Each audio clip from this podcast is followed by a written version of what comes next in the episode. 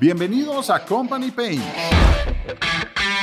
Todas las empresas tienen dolores. ¿Cuál es el dolor de su empresa? En Company Paints decimos las cosas como son. No se ofenda, ríase.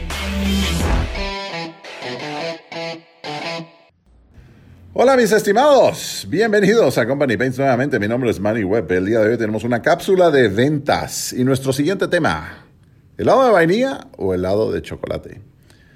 ¿Cuántas veces has ido a esas heladerías italianas donde tienen como 30 o 40 distintos sabores y te dan a probar uno? Y probas el otro, y probas el otro, y probas el otro. ¿Y cuántas veces has regresado a los famosos sabores de helado de vainilla o helado de chocolate? La verdad es que los sabores que más se venden en el mundo de helado es el de vainilla, el de chocolate, después va el de fresa. Pero bueno, el punto que quiero hacer es la doble alternativa. Debes ser flexible pero firme. No cometas el error de tratar de presionar a ese lead o prospecto con esos viejos trucos de decirle a la persona, ¿cómo está su tiempo mañana a las 11 de la mañana o a las 3 de la tarde? Realmente es bastante lo estarías presionando un poco.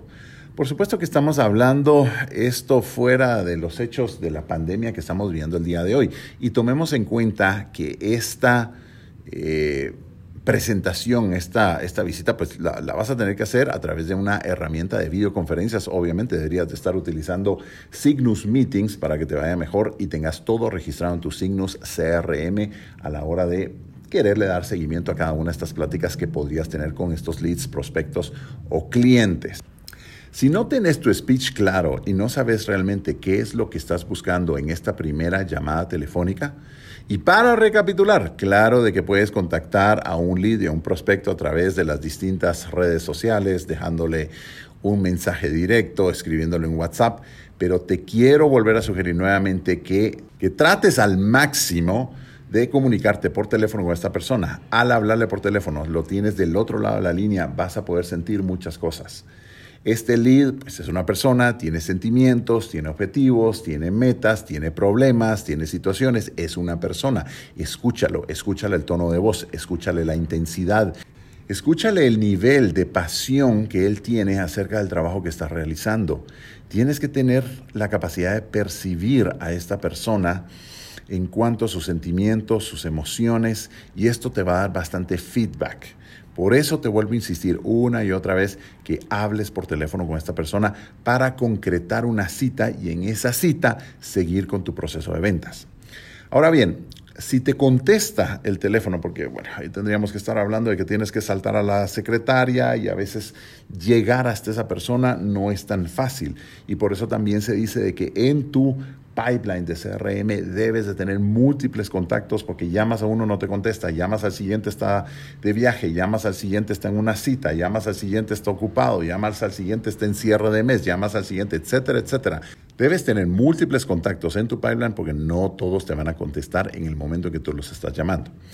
¿Qué es lo que puede suceder ya cuando ya estás en la llamada? Tienes que tener tu speech claro, Debes estar enfocado y debes de saber exactamente qué vas a decir acerca de tu persona, cómo te vas a presentar, con qué puesto te vas a presentar, qué es lo que tú haces, cómo vas a presentar a tu empresa. Ojo, ojo, ojo y cuidado, te lo he dicho en las cápsulas anteriores, no se trata de engrandecerte demasiado o engrandecer demasiado a tu empresa. Se trata de decirle a ese lead, a ese prospecto, qué es lo que puedes llegar a hacer por él eso le tiene que quedar claro en los primeros 30 segundos de esa llamada telefónica, le debe de quedar claro, porque si no despiertas esa curiosidad de parte de tu lead para que después acceda a que te dé una cita y le puedas presentar tus productos o servicios, pues si no lo despiertas simplemente no te va a dar esa cita.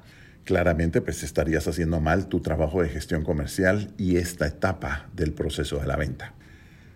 ¿Qué puede pasar cuando estás hablando con ese lead y le estás pidiendo esa cita.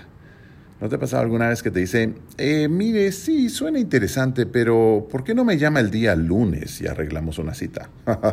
cuidado, cuidado, cuidado, porque la mayor parte de los leads, de los prospectos, es decir, las personas como tal, le huyen a rechazar a alguien directamente. Bueno, le huyen al rechazo. No les gusta el rechazo personal, pero tampoco no les gusta rechazar a nadie.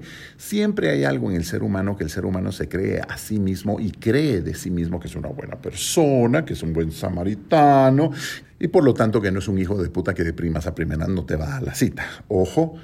Cuando te digan esto, llámeme por favor el día lunes y arreglamos una cita, debes responder rápidamente y decirle, mire, tengo aquí mi calendario, ¿tiene usted el suyo a la mano? Obviamente, si lo llamaste a la oficina, tiene que tener el calendario a la mano, es decir, tiene la computadora prendida o tiene que agendas prehistóricas de papel, pero lo debería tener. La excusa no, no debería ser que te digan que no tienen el calendario. ¿Por qué? Porque normalmente si no lo llamaste a la oficina, lo estás llamando al teléfono celular, si es que lo conseguiste, y en el teléfono celular pues todo el mundo tiene sus calendarios. Si es que es una persona moderadamente profesional, si no es profesional, cagaste, definitivamente. ¿Cómo le vas a sacar la cita en ese momento? Ahí es donde vamos a utilizar el helado de vainilla o el helado de chocolate. Ya estabas diciendo, puta, ¿por qué empecé por ese lado si nunca llegué al tema? La doble alternativa. Se la debes de poner fácil a tu lead que pueda brindarte cierto tiempo de su agenda. Le vas a decir de esta forma, ah, ok, con mucho gusto, desea que lo llame la próxima semana, así como no. ¿Le queda bien el lunes o el martes? Y el lead te responde, eh, preferiblemente el día martes. Y entonces le dices, le queda bien por la mañana o por la tarde. Y él te dice, eh, tal vez en la tarde estoy un poco más desocupado. Y entonces le dices, muy bien, perfecto, lo llamo a las 3 o a las 4 de la tarde. A las 4 de la tarde me queda fantástico. Boom, ya tienes una cita doble alternativa, helado de chocolate o helado de vainilla. Sí, sí, sí, te estoy haciendo esa voz ridícula, como de aquellos libros y cuentos de los años 80. Pero es para que me entiendas, es para que me entiendas, es para que sea fácil, es para que sea absolutamente lógico. Créeme que de esta forma he sacado miles y miles y miles de citas a lo largo de mi carrera profesional en ventas. Lo curioso es que cuando llegues a tener la práctica acerca de esta técnica, la doble alternativa, lo vas a hacer de una manera tan sutil que el lead no se va a dar cuenta realmente que lo estás llevando hasta el punto en que te va a la cita.